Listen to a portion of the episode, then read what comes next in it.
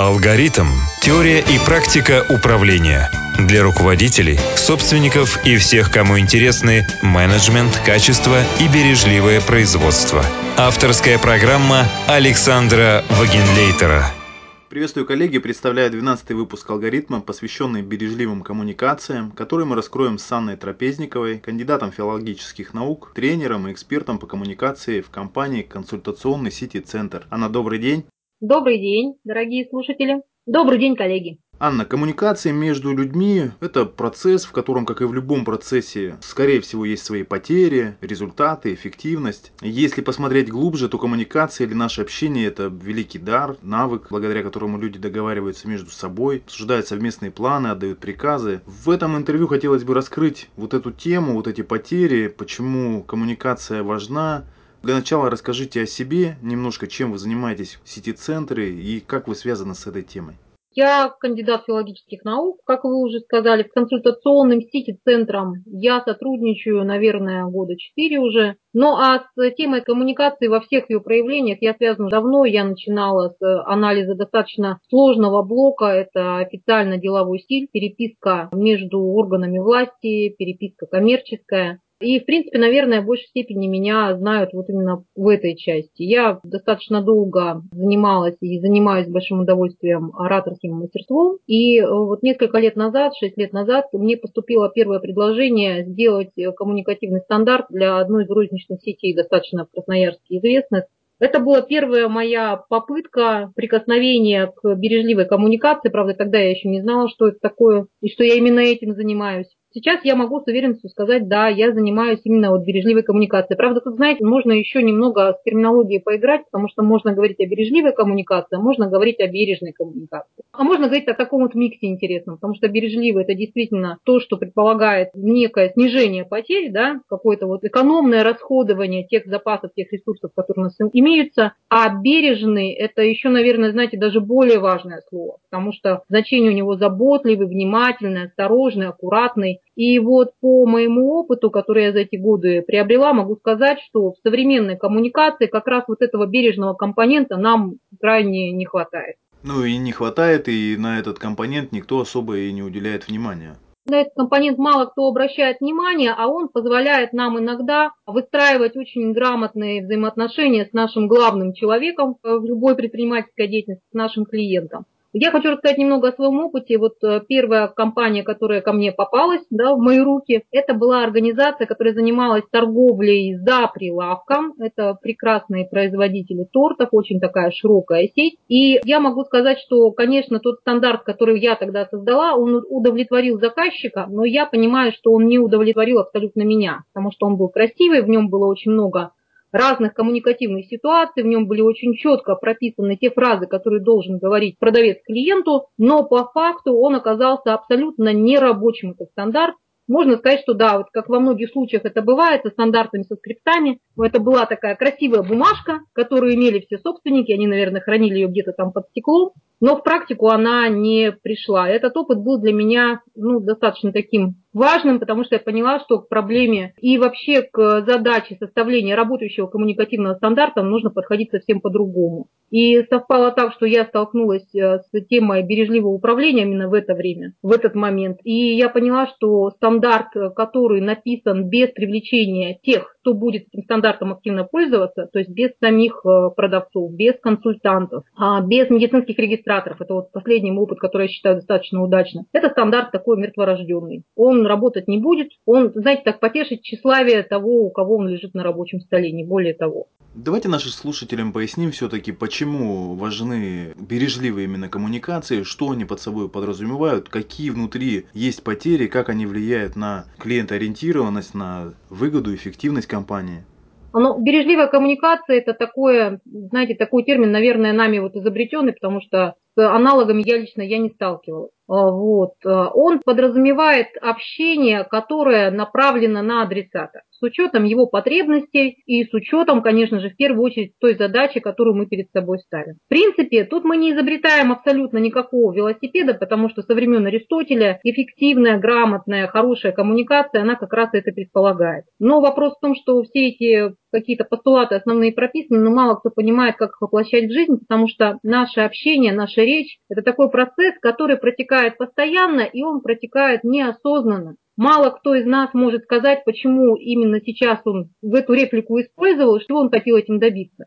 На самом деле, если мы э, начинаем анализировать процесс коммуникации, он очень красиво раскладывается на такие абсолютно понятные блоки, как стратегия общения, тактика общения, речевой акт, наша задача, потери, действительно, которые возникают в процессе коммуникации, если все это мы анализируем, если мы видим сам процесс вот такой разворачивающийся во времени, мы приобретаем очень многое. Как это ни странно, к нам начинают совсем по-другому относиться наши собеседники. Они видят в нас э, человека заинтересованного, они нам начинают на самом деле больше доверять. Вот доверие – это такой капитал, который нельзя, как кажется, да, взвесить, как-то измерить, но по большому счету он оказывает, играет ведущую роль если человек выбирает между конкурирующими организациями и хочет, ну, выбирает в результате именно вас.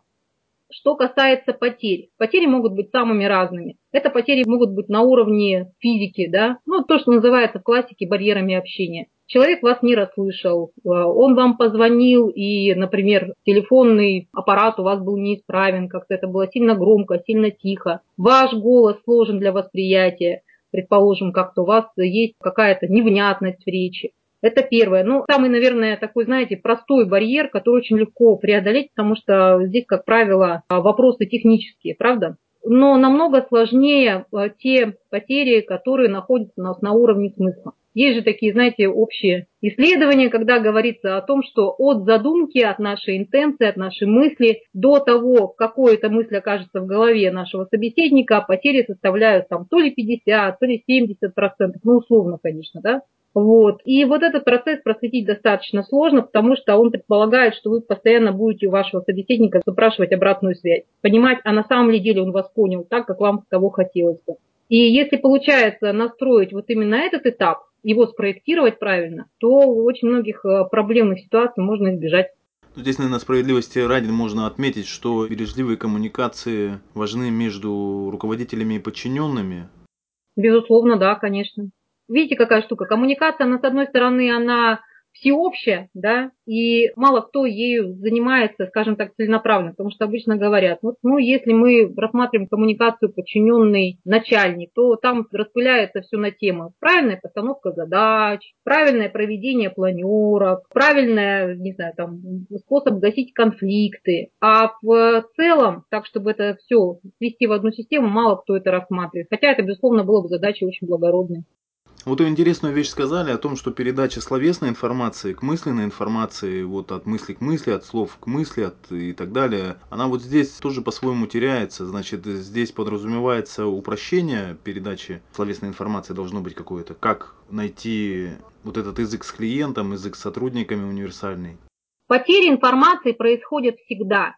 Это, знаете, вот такая, ну, абсолютная аксиома. Информация будет теряться, а Б, информация будет искажаться. Есть такая фраза прекрасная, не знаю, кто автором ее является. Все, что может быть понято неправильно, будет понято неправильно.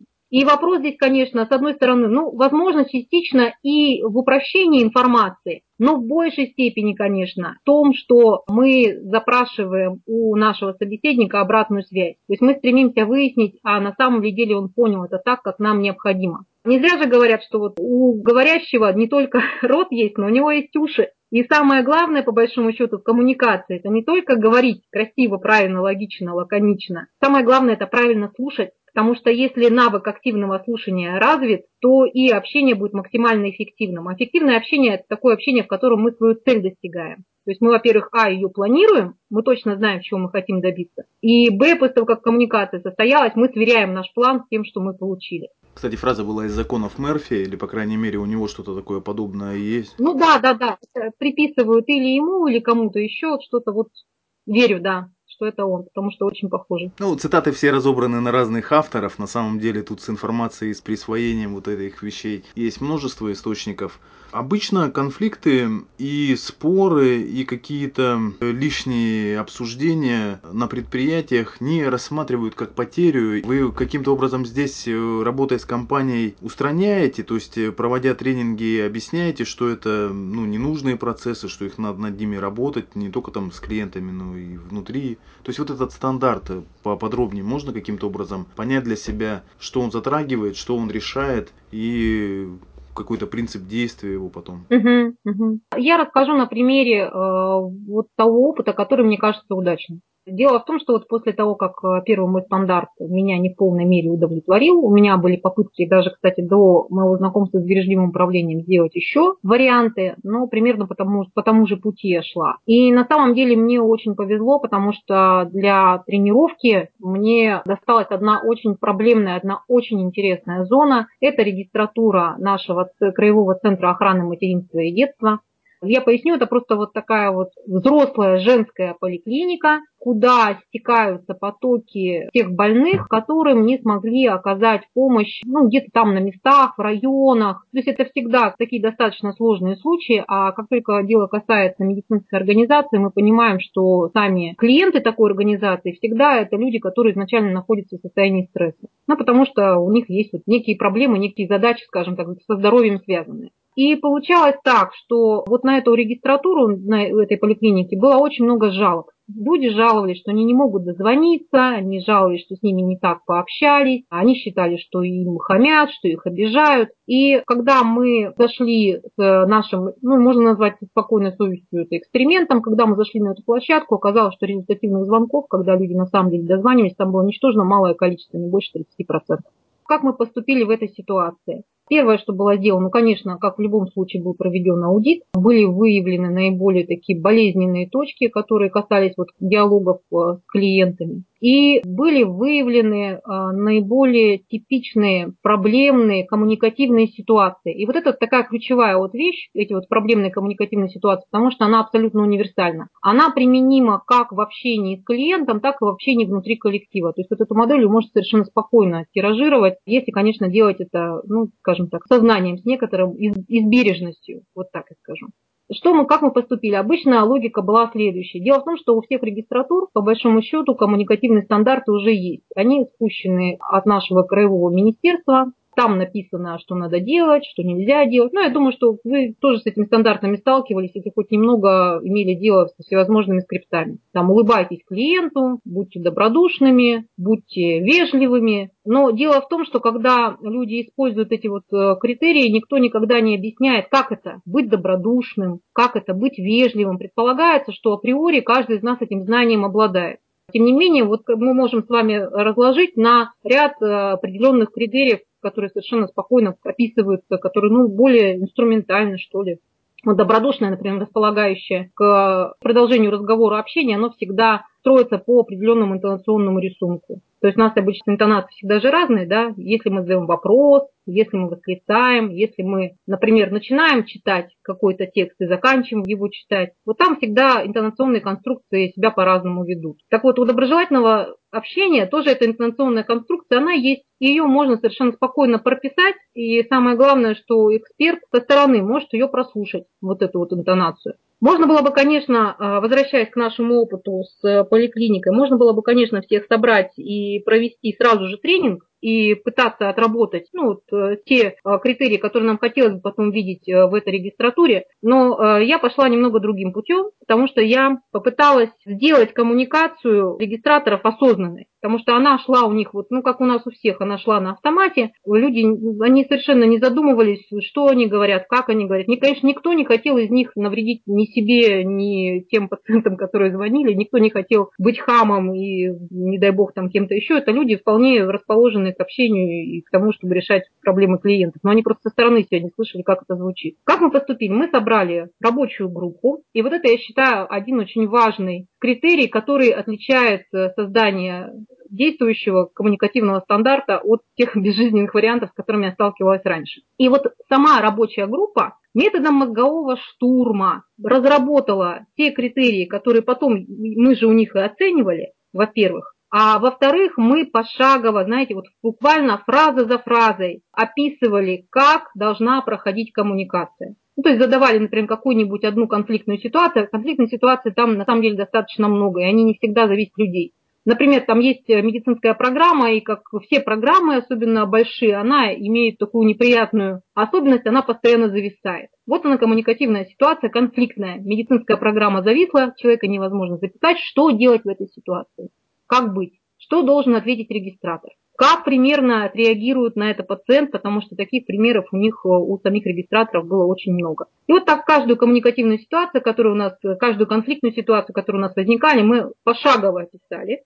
И после этого уже, когда э, алгоритм полностью был нами описан, он пошел на апробацию, неделю регистраторы сами пробовали, как им, Потом неделю еще сидела я и слушала, как им. Мы обсудили, после этого все внесли изменения, и уже, собственно говоря, сам стандарт уже начал свое существование. Но тут, тут немного другая ситуация, буквально несколько слов скажу потом о контроле, потому что если нет э, контроля за исполнением стандарта, ни один стандарт, естественно, не будет работать. Какой результат мы увидели на выходе? Буквально вдвое выросло, даже больше, чем вдвое выросло количество результативных звонков. То есть внезапно при таком же количестве регистраторов, при такой же загруженности, люди начали дозваниваться. А почему это произошло? Потому что подготовленная коммуникация, она автоматически занимает намного меньше времени. То есть она получается не только а, по а, отношению к клиентам бережная, но она и по отношению к временному ресурсу бережливая. Это первое. А второе, как отметили сами регистраторы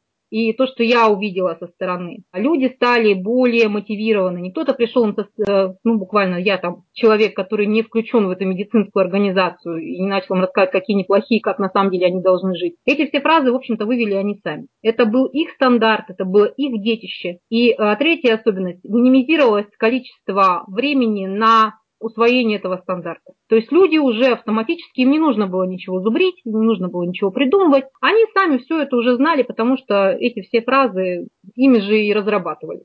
Это вот таких вот три самых мощных плюса, которые мы выявили. Ну и, конечно, сразу хочу сказать, что жалоб э, количество там буквально стремилось к нулю. И вот результат был на самом деле такой обнадеживающий. Я считаю, что вот этот проект, он был для меня как, как консультанта, он был очень удачный. Алгоритм ну, в данном примере тут эффективность на 100% и больше. А вот деловое письмо, деловое общение, какая-то другая риторика, выраженная на словах, это также бережливые коммуникации же здесь относятся. Например, я видел такие примеры, когда клиенту писали письмо и добавляли туда кучу текстов, выписки из каких-то законов. Письмо получалось на 2-3 на три страницы, когда его можно было, по сути, объединить там в пол страницы или там в одну. Конечно. Конечно, это, это в общем-то, абсолютно та же история. Просто когда мы минимизируем текст, исходя из э, понимания ну, пользы, и, в общем-то, если мы видим образ нашего адресата, понимаем, что для него будет лучше, под него подстраиваемся. Это и эффективно, и бережливо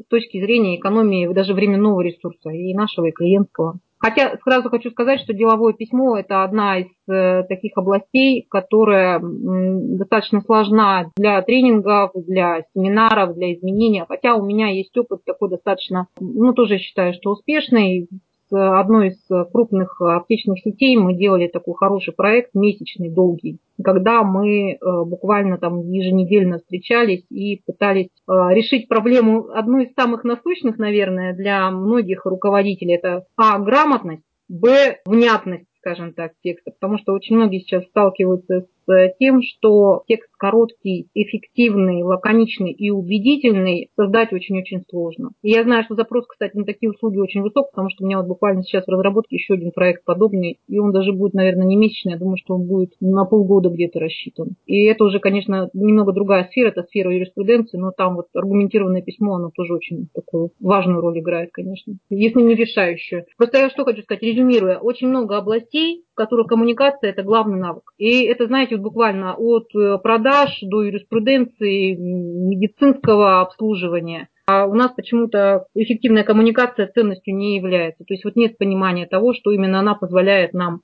очень многие вопросы с клиентом решать в таком позитивном, скажем так, русле. А почему так происходит? Почему на нее мы в самом начале даже об этом сказали, что это важная вещь, но мало ей уделяют внимания, и вы, в принципе, это сейчас подтвердили уже исходя из профессионального опыта. Почему так считаете? Ну, это вопрос такой, я думаю, что философский. Мне кажется, отчасти это заложено в нашей культуре, потому что самой риторики до 80-х годов в Советском Союзе не существовало. Понимаете, что вот эта наука, она была, ну, скажем так, запрещена. И справедливости ради надо сказать, что одна из первых возродившихся кафедр риторики появилась, кстати, именно в Красноярске. Но я вот не помню, был ли это педагогический университет или КГУ, но вот какой-то, да, вот из наших, один из наших университетов. Я тоже где-то встречался в свое время с филологией и читал, что это довольно молодая наука. Ну, с точки зрения российской культуры, там где-то в словарях. Историка вы имеете в виду, да? Ну да, риторика и, ну и вообще российская филология, если вот в целом ее взять. И здесь я хотел бы, хотя вы правильно сказали, что умение логически верно, аргументированно, ясно, точно выражать какие-то мысли, это навык очень ценный, очень правильный и сегодня должен быть везде. Ну, наверное, это факт, особенно вот с точки зрения клиентуры и с точки зрения этого. Но я сразу задумываюсь о том, что филология, вы как раз филолог, я почему сейчас углубляюсь в эту тему, просто пытаюсь для себя понять. Это сложная дисциплина, изучающая культуру народа, а если мы ее применим с точки зрения бизнеса, то мы здесь увидим, что здесь не только народ, здесь много видов бизнеса, много видов клиентов, много видов людей. Как вот это все унифицировать, как это все всех научить, какие здесь могут быть проблемы? Ну, поняли, о чем я спрашиваю? Ну, постараюсь, да, постараюсь ответить. Но я вижу здесь два вопроса. Первый, как унифицировать? Унифицировать-то можно все достаточно легко. Это постулаты эффективного общения. Они описаны давным-давно ну, там, знаете, и максима качества, говори ясно, и максима количества, говори не больше, не меньше, чем нужно сказать. Это все есть, но вопрос-то в чем? Очень часто знания не переходят в умение и не переходят в навык. Почему? Потому что нужно к этому относиться осознанно и тренироваться, ну, скажем так, под руководством человека знающего. Можно это знать, но не применять. А второй вопрос, который был, как же нам всех научить? Ну, тут видите, какая вещь. Дело в том, что коммуникация любая, это всегда вершина айсберга. Вот у нас иногда бывают такие запросы, когда нас приглашают в организацию, говорят, слушайте, ну, послушайте, что тут наши менеджеры говорят, нам кажется, что-то они говорят не так, вот какие-то клиенты недовольные, да. А когда проводится анализ, без анализа я считаю, что ни один тренинг и ни один семинар проводить нельзя, это не то, что неэффективно, это просто вредно для организации, для самой. Так вот, когда проводится анализ, выясняется, что какие-то процессы настроены в организации просто неправильно. В ней что-то идет не так, а коммуникация, она просто как лакмусовая бумажка это показывает. И поэтому, чтобы выправить коммуникацию, иногда нужно лезть глубже. Это знаете, как если, например, там перелом случился, да, не дай бог, а мы вместо перелома мажем зеленкой вместо того, чтобы наложить гипс. Вот и ответ такой, как быть нам с нашей страной, с нашим обществом, чтобы все наконец-то начали общаться друг с другом бережно, используя бережную коммуникацию, бережливую коммуникацию. Я думаю, что нужно накладывать гипс. Нужно сначала нам какие-то процессы более глубокие выправлять, тогда коммуникация, она, скажем так, подтянется. Она будет результатом того, что с нами, с самими все хорошо, что в первую очередь мы уважаем другого. Ведь бережная коммуникация – это в первую очередь уважение другого. Неважно, какой это другой. Он нам нравится, он нам не нравится нравится, он зол, он весел, он наш потенциальный клиент или он нас никогда не купит, мы должны его уважать. Тогда и общение наше с ним будет э, протекать так, что в результате выиграют оба. И он выиграет, и я выиграю. Вы, кстати, сказали в этом интервью интересный вопрос о доверии. О доверии, вопрос об отношениях между людьми, в котором нет вот этой предвзятости или вот нет вот этого недоверия. Я думаю, что здесь тоже есть какая-то параллель или какая-то взаимосвязь. Например, у японцев они доброжелательно друг к другу относятся, из-за чего, в принципе, дольше живут, не чувствуя вот этих подводных камней, ну, легче работают, двигаются вперед. У нас, наверное, еще здесь есть какие-то особенности в, ну, в нашей, в русской культуре, я хочу сказать. Ну, у японцев, у японцев там немного другая бывает такая история, там эта доброжелательность, она тоже не растет на пустом месте, там очень глубокая философская система. Я бы даже сказала так, это философия долга, каждого по отношению к каждому. Долго по отношению к родителям, долго по отношению к учителю, долго по отношению к работодателям, долго по отношению к императору. То есть там я бы, если честно, не могла бы проводить вот такую вот параллель, знаете, абсолютно, потому что эта культура, как сейчас вот для меня открывается, она настолько глубока и для нас абсолютный Марс.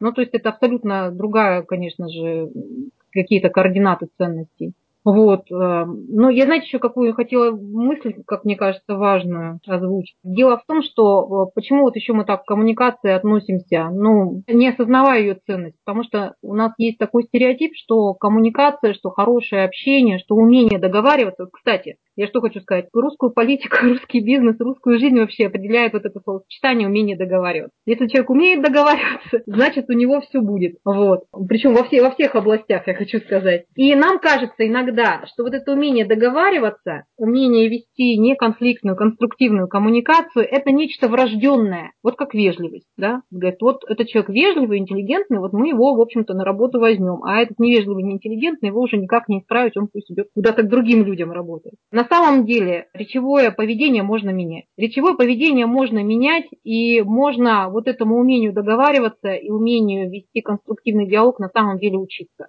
Но это надо понимать просто, как это делать, и нужно понимать, какие небольшие шаги мы должны, там, не знаю, за руку с наставником, супервайзером, кем-то смотрящим со стороны пройти. И я опять-таки говорю, я возвращаюсь к своему опыту с регистратурой, потому что это такое медицинское сообщество, сообщество достаточно такое закрытое, да, с одной стороны, а с другой стороны кажется, что вот оно такое, знаете, такое, ну, настолько какое-то закостеневшее, традиционное, что там поменять что-то вообще, ну, просто невозможно. Нет, мы увидели, что люди меняются на самом деле. И мало того, что они меняются, они сами делают с огромным удовольствием, понимая те плюсы, которые они приобретают. Вот это вот очень важная такая штука. Речевое поведение можно и нужно менять.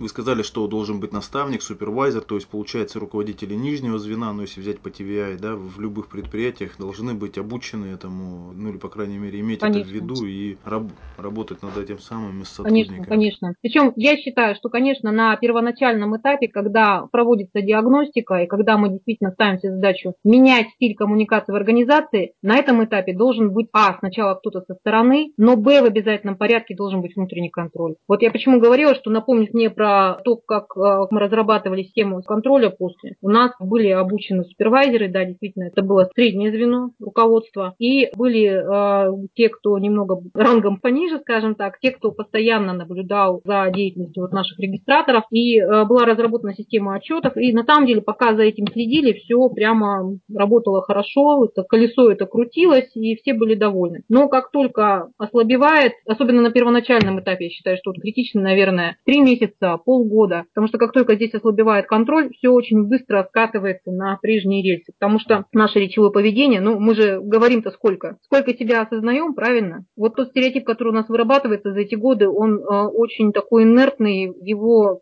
сложно поменять, если мы сами в этом сильно не мотивированы, если за нами никто не следит. Поэтому контроль в обязательном порядке должен присутствовать. Есть контроль, есть результат. Нет контроля, нет результата. Нет стандарта, нет контроля. Да, а стандарт он первоначален, потому что если нет стандарта, непонятно, что проверять. Непонятно, что проверять. Мне говорят, знаете, вот я с таким мнением сталкивалась. Ой, ну ты был какой-то, вот ты вот в этом моменте был невежливый. А человек смотрит, глазами хлопает, говорит, а я, говорит, не понимаю, мне, мне казалось, что я был вежливый. И стандарт, знаете, какой-то вот канон, эталон, потому что можно его положить, сказать, вот мы же обсудили, ты должен был сказать вот это, вот это или примерно вот это. А что ты сказал? Ты сказал что-то совсем другое. На основании этого мы делаем вывод. Был человек вежливым, доброжелательным, расположенным к клиенту. Потому что иначе все это остается, знаете, на уровне такой вкусовщины, и у каждого по этому поводу будет свое мнение. А это, конечно, не совсем правильная вещь. А вот кроме стандарта, последние пару вопросов, есть кодекс, может быть, поведения, принцип там этикета, еще какими можно еще какими-то документами, скажем так, разбавить вот эти вот э, общественные нормы, бизнес-нормы, организации, то есть, ну, может быть, вы как филолог что-то еще вот такое вот. По, по моим ощущениям, чем более абстрактен любой документ, тем меньше он работает. Вот в области коммуникации. Вот все-таки эталон, какой-то вот э, кодекс чести вот в этой области, там, коммуникативный, да, он, э, ну, все-таки остается, знаете, такой манифестацией. Угу. Что, да, мы общаемся конструктивно. А что такое конструктивно? Для меня конструктивно это одно, для вас это другое, третьего человека мы спросим, это будет совершенно другое значение. Поэтому все должно быть детализовано до уровня конкретных речевых актов. Вот до, вот до самого, не, не до самого низкого, конечно, но до такого вот среднего. Да, я пользуюсь вот этим там речевым актом, тут я задаю вопрос, тут я там делаю комплимент, тут я выясняю то-то и то-то. В этом случае есть шанс, э, что все заработает. То есть все-таки это должно быть какое-то не то, что мы доброжелательно относимся к клиенту, это должно быть в виде кейса, как, в какой ситуации, где что, какие-то примеры. Мне нравится слово алгоритм. Что предполагает алгоритм? Алгоритм предполагает четкую последовательность. Но сразу, кстати, хочу сказать, в чем отличие наших стандартов от э, традиционных скриптов. Мы никогда не задаем четкие шаблонные фразы. Мы всегда оставляем возможность для маневра. То есть ты обязан выразить вот эту вот мысль. Ну, и мысль описывается. А как ты это сделаешь, ну, это уже твоя задача. Главное, чтобы были соблюдены вот этот, вот этот и вот этот критерий. Чтобы была выражена та-та-та суть. Ну да, да, смысл некий. Анна, спасибо за эти ответы, спасибо за интервью. Если мы к вам еще раз обратимся по поводу вот этой темы или что-то подобных, можем мы это сделать? Или наши слушатели? С огромнейшим удовольствием.